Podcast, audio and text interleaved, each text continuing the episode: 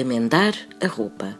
Existem inúmeras superstições ligadas à costura, às linhas, às agulhas e aos dedais, mas eventualmente uma das mais difundidas é que nos diz que não se deve nunca cozer uma peça de roupa que se tenha vestida, ou seja, nada de remendos na roupa sem primeiro a despir, nem mesmo para pregar um botão. Não se conhece a origem desta superstição, mas é algo que qualquer costureira sabe, tal como que quem, sem querer ao cozer, der um nó na linha e significa significa que tempos difíceis e sem trabalho se avizinham. Não cozer a roupa sem primeiro a tirar do corpo, porque não há duas, sem três.